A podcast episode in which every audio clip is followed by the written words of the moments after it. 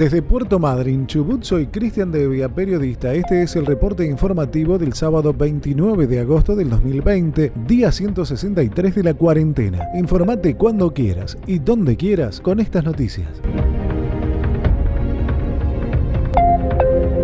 En Madrid se permite la circulación hasta las 21 horas. Desde la Intendencia decretaron el cierre de todos los comercios para esa hora a fin de cortar la cadena de contagios de COVID. Será de lunes a domingos y los restaurantes podrán funcionar hasta esa hora con presencia de comensales solo con reserva previa. Los deliveries de comida podrán funcionar de lunes a jueves hasta las 23 y los viernes, sábados y domingos hasta las 0. Varios comercios de la ciudad debieron cerrar momentáneamente sus puertas debido a casos positivos en los equipos de trabajo, entre ellos la histórica farmacia central, las oficinas de la empresa Red 1 de provisión de Internet, una bulonería, entre otros.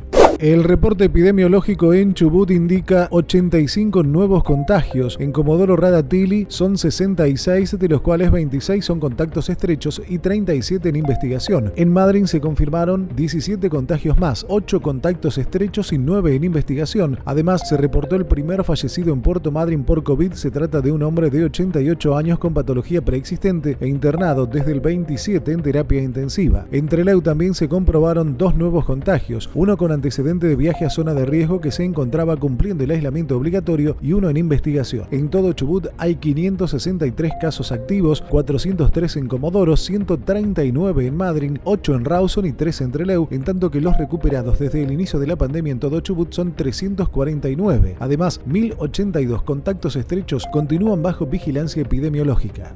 En Neuquén se reportaron 80 nuevos casos positivos. Según el reporte diario, 50 de los nuevos contagios se detectaron en el conglomerado Neuquén Centenario Plotier. En toda la provincia hay 1.213 casos activos. Por otra parte, los resultados de la autopsia al niño fallecido en Plotier el 15 de agosto concluyeron que la falla multiorgánica fue por el dióxido de cloro que le dieron sus padres al temer que tuviera COVID. En Río Negro hubo cuatro muertos y 150 nuevos casos en toda la provincia. Los fallecidos son de Cipoletti, Fernández Oro, Regina y San Antonio Este, según el parte del Ministerio de Salud de Río Negro. Viedma, Roca y Cipoletti concentraron la mayor cantidad de casos. Hay 1.610 activos, la mayoría en Bariloche, General Roca, Cipoletti, Villa Regina, Ingeniero Huergo y General Conesa. En Santa Cruz el COVID se focaliza en Río Gallegos. El informe epidemiológico de salud indicó 75 nuevos positivos, 74 de ellos en Río Gallegos y uno en el Calafate. La capital santacruceña tiene 1.020 casos activos en Río Gallegos y continúa con transmisión comunitaria y restricción de circulación. Con una nueva muerte, Río Grande reporta 58 nuevos casos en Tierra del Fuego. La víctima era un hombre de 74 años y ya son 28 las víctimas solamente en Río Grande. La segunda ciudad en importancia de Tierra del Fuego tiene 573 casos activos, de los cuales 16 están con asistencia respiratoria mecánica en la unidad de terapia intensiva.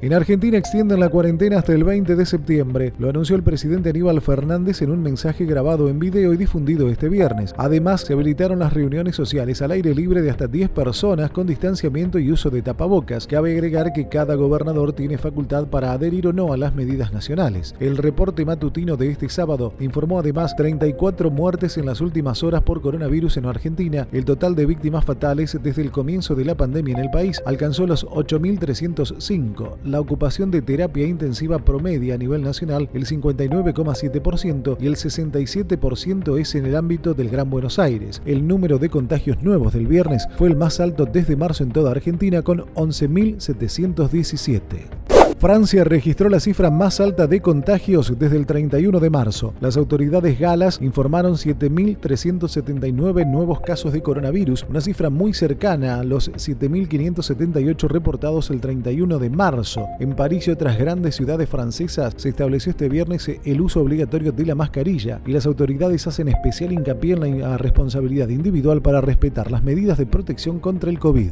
El titular de comercio de la Unión Europea debió renunciar por violar la cuarentena. El irlandés Phil Hogan renunció tras ser duramente criticado por violar las regulaciones implementadas para contener el coronavirus en su Irlanda natal. En su visita compartió reuniones sociales sin respetar los protocolos y fue viralizado en las redes sociales. Un infectólogo argentino dio positivo por COVID por segunda vez. Se trata de Fernando Polak, responsable en Argentina del ensayo clínico de la vacuna del laboratorio Pfizer. El cuadro que cursa es leve y continúa dirigiendo el programa desde el aislamiento. Días pasados había advertido que las reinfecciones son comunes en enfermedades respiratorias y era probable que con el COVID también. Elon Musk presenta Neuralink, un chip del tamaño de una moneda que se implanta en el cráneo para resolver problemas de salud. El dispositivo promete solucionar enfermedades relacionadas con la edad, daño neurológico, accidentes cardiovasculares y motrices. El cuarto hombre más rico del mundo y creador de Tesla dijo al presentar su proyecto, es un problema eléctrico y debe resolverse de forma eléctrica. La presentación del invento fue en parte para interesar a expertos en el área y sumarlos a su equipo de trabajo, por lo que no hay al momento fecha estimada para la llegada de este dispositivo al mercado. Desde Puerto Madryn, Chubut, soy Cristian Devia, periodista. Este es el sábado 29 de agosto del 2020. Cuídate, cuidanos, higienizate constantemente las manos, usa tapabocas en la vía pública y mantén la distancia entre personas.